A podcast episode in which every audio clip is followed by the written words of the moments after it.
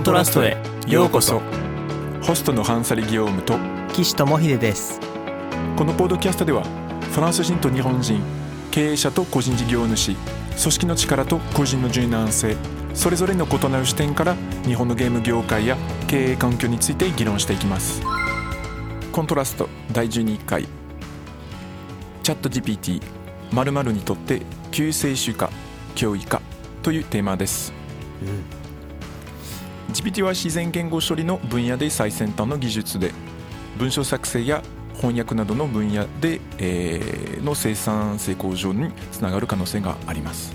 しかし一方で GPT が、えー情報や、えー誤解を生む文章を作成することもあり、えー情報の、えー拡散やバイアスの拡大につながる可能性があるという指摘もあります今回は GPT の利用についてそのメリットとデメリットについて考えていきたいと思います。という文章をチャット GPT に書いてもらいました。もうそれっぽい文章を書いてくれてますね。そうですねあのーまあプロンプトを GPT は救世主か脅威かっていうそれについて、えー内容あらすじを書いてくださいっていう指示を、うん。えー出した結果それが出てき、えーきましたとかなはい。りちゃんと文脈を汲み取って内容を組み立ててくれるなっていつも思いますよね。そうですね。まあなので今日はあのーうん。まあ、実際のトピック、まあ、まるまるえーにとって救世主か、えー脅威なのかっていう、えーことについてこう対話できたらいいなと思っていて、まあ、少なくとも、あのーね、経営者から見てそしてクリエイターから見て、えーどう思うかっていうお話が、はい、できればと思いますはいよろしくお願いします。よろしくお願いします。コントラストコントラスト、それでは早速うん。まあちょっとチャット GPT のそのこう基本的なその働きとか、えーそれについてまあもういろんな動画あるしいろんな情報があると思うのであまりそこは時間はかけたくないんですけども、なので早速そのえっ、と多分今知らない人はほとんどいないと思うんですよねその、最ね。最高クラスの話題性を持っている ものだ、うん。ましてやこのポッドキャスト聞いてくれてるような方ならまあ大体みんなね。知ってるかなって気がします、ね知ってると思いますね。ということでじゃあまずそのまあジェネレティブ AI っていうんですよね、うん。あの生成型の、えー AI GPT をどう見ているかワクワクしてるのか、怖いのかっていうのはあの聞きたいなと思ってます。もうワクワクですね。僕はもう、結構もうもともと AI っていうのはかなり好きで5年ぐらい前からもうかなりこの分野に注目していてもう AI でゲームを作るぞって思ってたぐらいだったので、まあ、ようやく流れが来たなとは思ってるんですけど、まあ、それを抜きにしてももう日常生活でもかなり便利でワクワクしっぱなしですなるほど。まあ僕もそうです。あの 怖いとか一度もまあ今のところこう感じたことがなくてもうワクワクでしかないんですね。なんかすごいこう、ん。まあ技術とかそういう家電製品とかも もともと好きで あの自分のそのこう人生の中でこうこれまで一番ワクワクしたというかうん。なんか、あ未来が来たっていうのが思った瞬間っていくつかあって、えおー。以前話してたのかな、えー、と34回ぐらいあったんですよで確か1回目は、えー、と iPhone のスティーブ・ジョブズのプレゼンテーションを見た時なんですね。あーへえで実際にスマホをその iPhone をつあの触ってこう指でこうスクロールできるっていうのを感じた時は多分初めて人生でうわなんか未来が来たっていうのが思ったんですね。お多分その次は、うーんだから時系列はもうあ合ってるかはちょっと忘れたんですけど、まあ、ただ感動感動の、えーと度合いで言うとそうですね。その次は確か、えーテスラのあのオートパイロットあの、えー、とこう搭載しているこう車に乗ったことがあるんですよ。あはい友達がそのあの、えーモデ S モデルだったと思うんですけどもサンフランシスコでこうあの乗せて、えーくれて、うん。えーでまあ高速道路でその自動モードをこうオンにしてくれたんですけど、ああいいですね、うん、うん、感動しましたね。ああすごいこうワクワクしていてそれが2回目ですね。3回目はあれです。えっ、とディープマインドのえーえっ、と何でしたっけ？えっ、と囲碁の。あえっ、とあ名前忘れちゃったな。どう忘れしましたね。も出てこないです名前。ディープマインドの。まあそのあの結構こう囲碁業界でこうかなり有名なそのリセドールえー選手っていう、えー人をこうあのー負けてしまったんですね、うん。初めてその AI にだからそのチェスだともうだいぶ前から育ってたんですけど Go は絶対にこう AI が勝てないみたいなことをみんな思っていたのに、言われてましたよね、うん。はい、勝った時はすごいこう感動してその次はあれですね、えー、とスペース X の、えー、とファルコン9がこうブースターがこう2つ揃って、えー 着陸あの着陸した時の映像がすごいこううわーって思ったんですよね。ああテクノロジー大好きっ子ですねなんか。なんかそうですよね。そのこうできるうん。できることのそのこう範囲視野っていうのあがー。広がったし瞬間ってやっぱあるんですよね。うんうんうん。なんか想像想像してもいいっていうなんかこう言われてるような感じなんですよね。あーわかります。で今回まあ似たような感動をしてますうんそうですね。本当に世界が変わる瞬間にいるなっていうワクワク感がありますね。うんまあもちろんそれに伴う怖いっていう気持ちも分かりますけどね。分かるけど同時にワクワクするというかまあワクワクと怖いって結構近い存在だと思うんで両方を感じてますね。うんそのちょっとここでそのワクワクと怖いっていううん気持ちをななぜこう抱くかっていうのをちょっとこううん。深掘りしてもいいような気がしてきました、うん。そうですね。どういうところをワクワクすると思います？ワクワクもまあちょっと先取りしちゃうんですけど怖いも結局未知に対するは感情だと思っててうん。これから未知のものが広がってるっていう感覚があるんでしょうね。まさに。うんうん AI とかのぎ発展によって世界が変わっていく知らない世界がこれからやってくる。でそれに対してワクワクと怖いっていう感情が生まれてるんだと思います。未知への感情ですね。ああなるほど。その同じ同じもののその両局面というかそのそうですそうです。英語で言うとこうコインの表裏みたいな。ああまさにまさに。そうですそうです。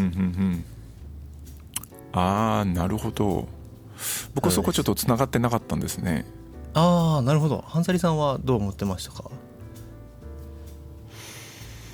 そうですね。ワクワク。まあでも実際に、まあ、そうですよね。考えてみたらそうですよね。いやもう単純にワクワクっていうのはまあ先ほどあの言ってたようにあの想像これまでこう想像していなかった。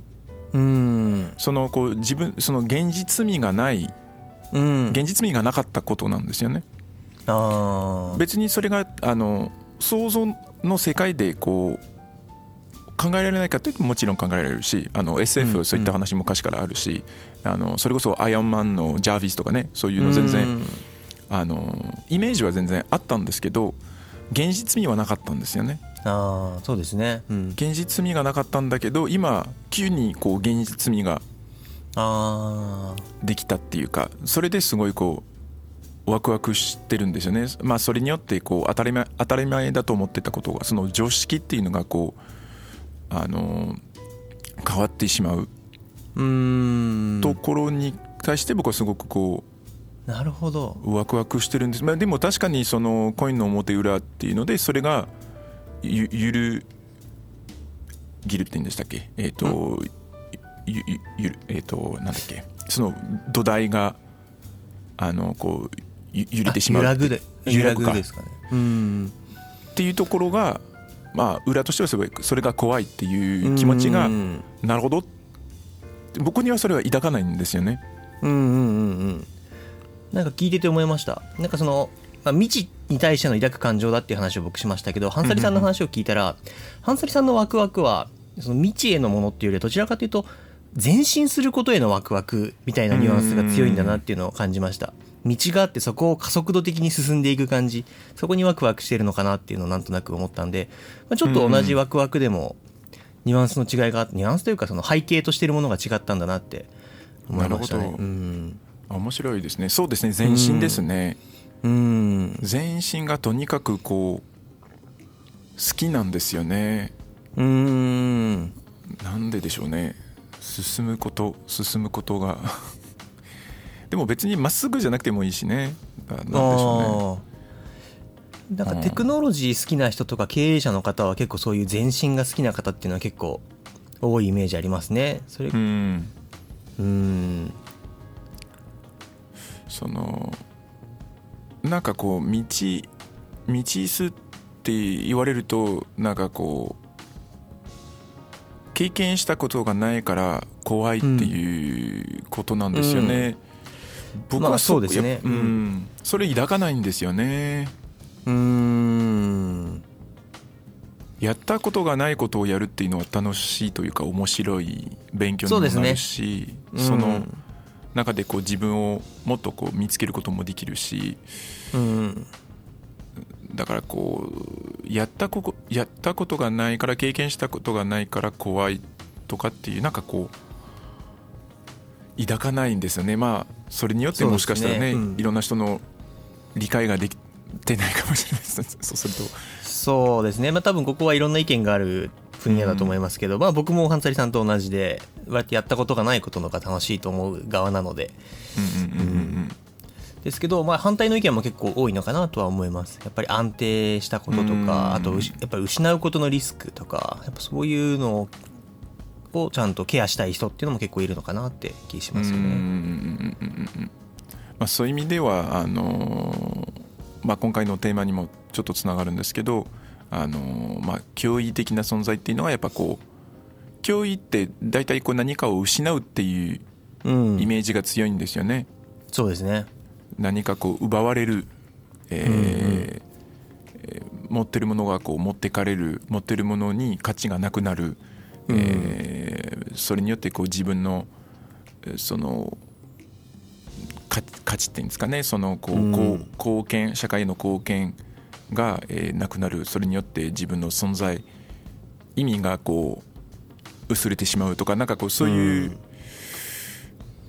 怖さがあるあるんでしょうね。そうですね。まあそれはやっぱり普遍的なものですよね。だって得た喜びよりも同じものを失った時の方が人間ストレス大きいらしいですからね。その得たそうですね嬉しさよりも。うん。なんか自然な感情な気はします。そうですね。うんうんうんうんうん。でもなんかこう毎う回ん言われるような気がしますけどね、新しい技術があのー進化した時にいや今回はもうあの以前と違うみたいななんかこう まあそうですね。なんかまあ、いい意味でも悪い意味でもみんなそういう言葉使えますからね。宣伝にもなるし、そうそうそうそうニュースになるから。うん。話題性を作っちゃうんですよね。そう。AI に関しては本物だと思いますけどね。本当にこれで世界が変わると思ってます。ちょっと脱線しますけど、多うん分人類の世界が変わる瞬間ってあといくつかしかなくて、一つはこの AI、あと量子コンピューター、あと食料のせコピーというか生産、うん、多分この3つぐらいしか、ああとはエネルギーですかね。エネルギーそうそうそうエネルギーですね。ね。まあ、この5つぐらいしかあと人類の大きなターニングポイントってほぼほぼない。まあ電脳化とかはあるかもしれないですけど。でも電脳化もやっぱり量子コンピューターの先にあるものなんで、っていう電ぐらい。動化したいな。電動化したい。みんなそう言いますよね。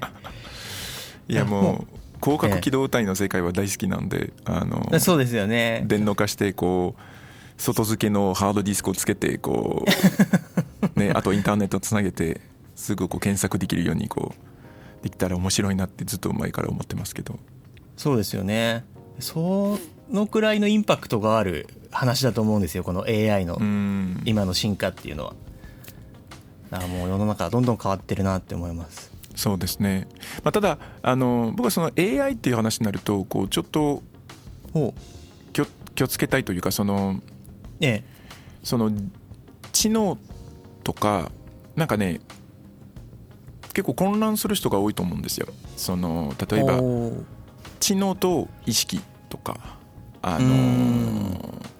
人間だからどうしてもその人間らしいものにあの人間の顔を映してしまうんですよねうんうんうん。どうしても。だから例えばこうチャット GPT とやり取りをしてこうなんかこうそれっぽい会話できるんじゃないですか。うんできますね。それによってなんかこう人の顔が見えてしまってそこにこう性格も当てはめたりとか。でうん。下手しするとあなんか意識があるとか、うん。あのセンティエントって言うんだよね英語だと。その本当ににあの意識を持っていてこう考えてるんだっていう。あでも知能っていう定義が難しくてあのインテリジェンスってすすごいこう考え考え方によってあの解釈が違っていてーうん。僕はあの好きな哲学者のマーカス・ガブリエルっていう、えー特にエピステモロジーでこう有名な人なんですけどあおのう。知識知識哲学。で彼が言ってるのは AI の愛っていうのは、えー、と存在していないと。インテリジェンス知能ではない。なぜかっていうとあの自然界を見てもその問題かインテリジェンスっていうのは問題解決能力なんですよね。でもその問題解決する動機とは何かうん。なんですよね。原動力。原動だから例えば生きるためとか生存するためとか何かを得るためにやるっていうのがそうのん。動機っていうのはあのアルゴリズムにはないんですね。うんだからインテリジェンスにはならない。って彼が言ってるんですよね。おー。動機がないとインテリジェンスにはならないと。で面その白い見解ですね。はい、でその動機っていうのがあの物理的にこう生理的にしか存在できないって彼が言っていて。だから生物じゃないとインテリジェントにはならない。おー。とまで彼が言ってますね。面白いですね。そうなるとロボットに積まれた AI がオイルが欲しいなって思うのはインテリジェンスなのかどうなのかとかも気そうそうそうそうそう、そそれがはい。そこでも目的なんですよね。うん。あのーだそこはすごいこうまあ面白い見解だなと思っていて。でまあ今なんでその話をしてるかっていうとはい。GPT っていうのは本当にインテリジェントなのかどうかっていうところでだからそのうん。あのジェネリティブ AI としてただ次の言葉を予測してるだけなんですよね。うんそうですね。あれは言語をつないでるんですもんね基本的に。そうですね。なので、うん。あの理解してるかどうかってなると理解してないんですね。うん。人間が思うようなその理解ではなくてそれっぽくそうですね。うん。書いてるだけなんですね。だから実はそのあ今チャット GPT を僕が聞いたことを理解してくれてるんだっていうのがそれが思いつきで思いつきでそのえっ、と幻じゃないんですけどうん。そういうふうに見えてしまうっていうのが自分の脳の働きが原因なんですよね。そうですねチャット GPT だとまだそのレベルかなっていうのは思います、うん。人間の真似をしてるだけなんですよね。いろんなデータを集めて。う,、ん。まあそこに危険性はあるかなと思うんですけども逆に。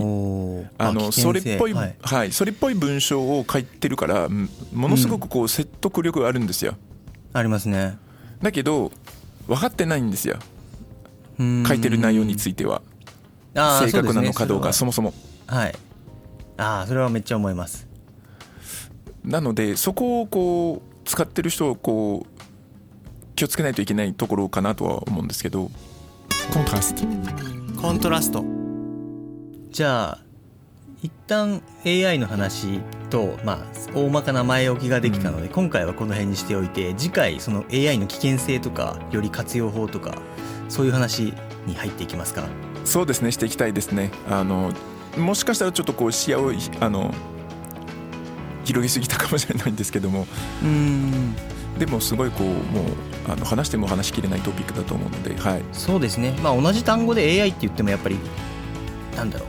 どこまでを範囲に含めるか今の AI を指しているのか今後発展する AI を含めているのかとかでいろいろ定義が違いますもんね。この辺の整理ができたのかなって気がしました。あそうですね。はい、うん。じゃあはい。あのー今週は、えーここまで、えーにしますで、えー来週また、えー対話が続きますので、えーよろしくお願いします。よろしくお願いします。それでは、えー、とホストのハンサリ・ギヨムと岸智秀でした。それではさよなら